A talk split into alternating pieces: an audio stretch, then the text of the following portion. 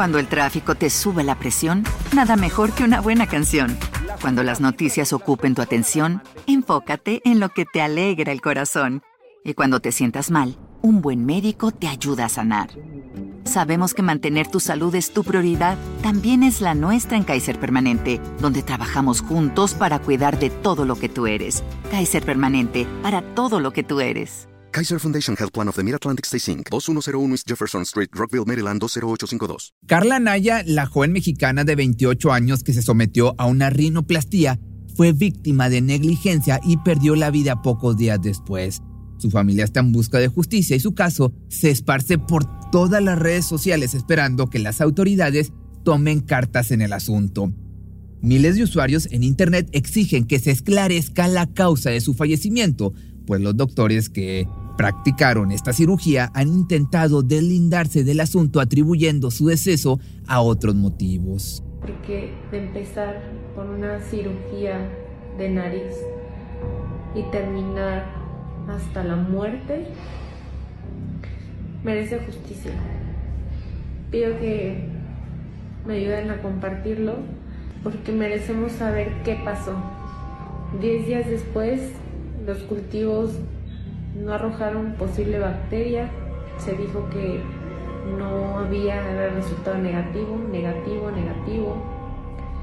Y no sabemos si se le dio el tratamiento correcto, no sabemos si la bacteria provino de la clínica, no sabemos realmente nada. El principio del fin para esta chica comenzó cuando a su mente le llegó la idea de hacer que su nariz se viera mucho más bonita la rinoplastía o cirugía estética de la nariz es una operación de la que generalmente se da el alta el mismo día del procedimiento.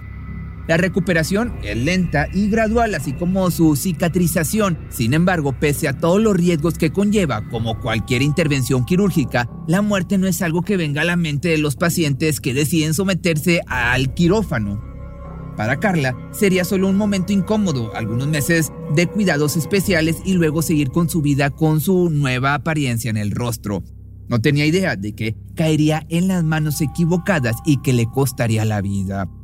Aunque curiosamente no acudió a cualquier lugar clandestino buscando un procedimiento económico, en realidad se dio a la tarea de investigar a los doctores en quienes confiaría plenamente. Lo hizo por medio de redes sociales, viendo opiniones, resultados de otras pacientes, recomendaciones y demás. Por desgracia, lo que a simple vista parecía su mejor opción al otro lado de la imagen profesional en Facebook o Instagram, se encontraban ya algunas denuncias en contra del médico en cuestión. Adriana Furlong fue una de las doctoras que estuvo presente en la intervención. Graduada como especialista en otorrinolaringología de la UNAM, utilizaba sus redes sociales para compartir su trabajo con la audiencia y así atraer más clientes.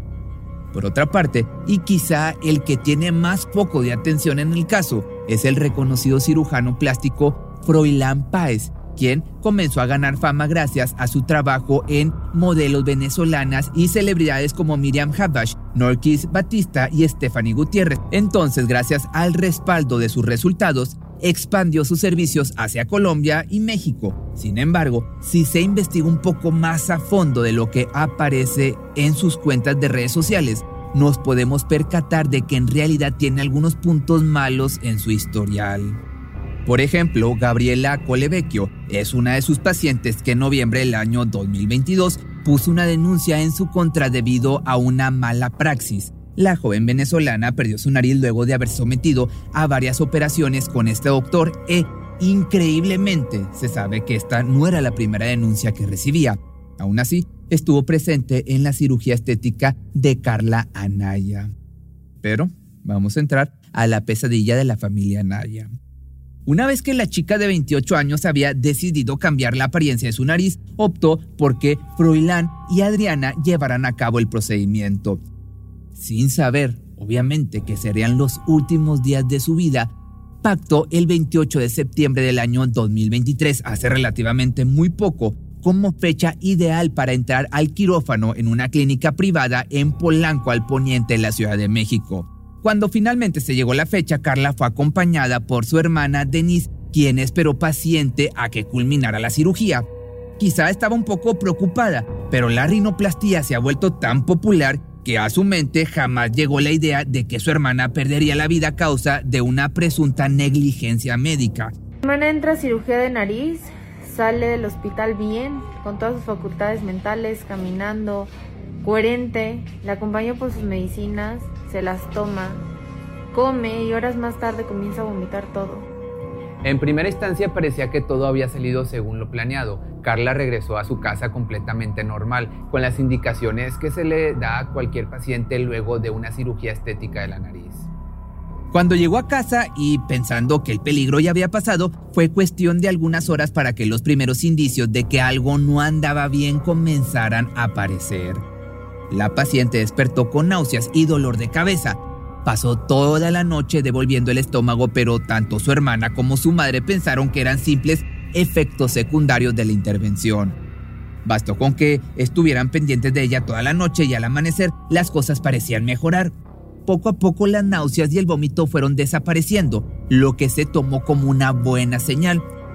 Estuvo estable todo el día del domingo, pero para el lunes 2 de octubre apareció otro síntoma inesperado. Carla comenzó a actuar de manera extraña, decía y hacía cosas que no tenía sentido. Esto en un principio se tomó como parte de los analgésicos que estaba tomando, más la preocupación no tardó en hacerse presente porque las reacciones de Anaya escalaron de nivel con respecto a la incoherencia con la que actuaba. Ya nos empezó a preocupar. Llamamos un doctor, viene, la revisa y le diagnostica posible meningitis y nos pide que la llevemos a urgencias.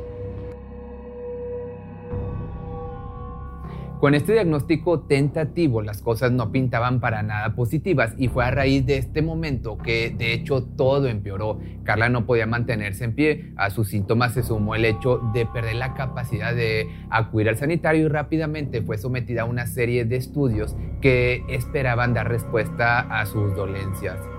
Para esto fue inducida a un coma del cual se tomarían alrededor de 72 horas para llevar a cabo los análisis. Los doctores esperaban encontrar algún hongo, bacteria o virus que finalmente diera motivos a los signos que presentaba la paciente. No obstante, la travesía se tornaría más complicada de lo esperado, puesto que los tratamientos no daban resultado alguno. Su cuerpo no respondía y su cerebro se inflamó al grado de tener que proceder a una craniotomía de emergencia. Lo curioso fue que cuando los resultados ya estaban listos, se encontraba todo como negativo. No había bacterias, hongos o virus que pudiera haber desencadenado la mencionada meningitis. Se le hacen estudios específicos para saber si tiene una bacteria, virus, sale todo negativo. Eh, sin embargo, le empiezan a tratar con mucho antibiótico y pasando los días, los doctores nos dicen, no ha servido nada, no ha funcionado nada, el cerebro sigue muy inflamado. El personal médico ahora tenía más dudas que certezas, pues estaban frente a un caso en el que no sabían cómo proceder e inevitablemente debido a que los medicamentos no hacían efecto, Carla de pronto fue diagnosticada con muerte cerebral a los escasos 28 años. Y es en este punto de la historia que las cosas se tornan un poco oscuras, pues por alguna razón el mismo hospital se dio a la tarea de negar los archivos médicos de la joven para que la familia Naya lo llevara a otro centro de salud para corroborar datos. Siempre nos los negaron, nos dijeron, no les vamos a dar nada, todo lo que quieran, aquí, que vengan los doctores y aquí lo vemos. Llevé un segundo doctor que era especialista neurocirujano para que nos diera una segunda opinión y él nos dijo que todo lo que ellos habían hecho estaba bien Viendo a la joven entubada y sin un diagnóstico certero, solo quedaba pedir un milagro para su recuperación. Denise y su madre pusieron en sus oraciones la salud de Carla y recordaban con tristeza los últimos momentos en que pudieron conversar con ella. Esos últimos días en el Hospital San Ángel in Universidad estuvieron llenos de incertidumbre y temor a que ocurriera lo más desgarrador, es decir, la partida de la chica. Por desgracia, para la segunda semana de octubre ya no era capaz de respirar por ella misma. Su crítica situación solo apuntaba a un inevitable deceso, el cual se presentó el 12 de octubre del año 2023. Ese día la familia Naya recibió la peor noticia de toda su vida. Me encuentro en el hospital, destrozada. Mi hermana se nos fue. una negligencia médica que no sabemos ni de dónde vino. Con justa razón, Denise hace referencia al tema de la negligencia médica, la cual se asegura no se sabe de dónde vino. Esto porque la incógnita de cuándo y dónde se originó sigue sin respuesta. En cuanto a la causa de muerte, se atribuyó a una meningoencefalitis y complicación de rinoplastía, que según datos de la Organización Mundial de la Salud, si no se trata adecuadamente su nivel de mortalidad asciende al 95%. Ahora bien, Carla fue llevada al hospital casi de inmediato que comenzaron los primeros síntomas. No obstante, sus estudios nunca presentaron que evidentemente se había desarrollado gracias a una bacteria o un virus.